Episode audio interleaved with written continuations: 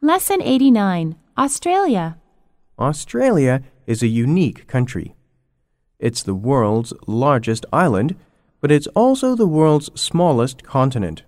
In fact, Australia is the only country that is also a continent. It's about the size of the United States, but it has a population of only 16.5 million. If it sounds like an interesting place to visit, that's because it is.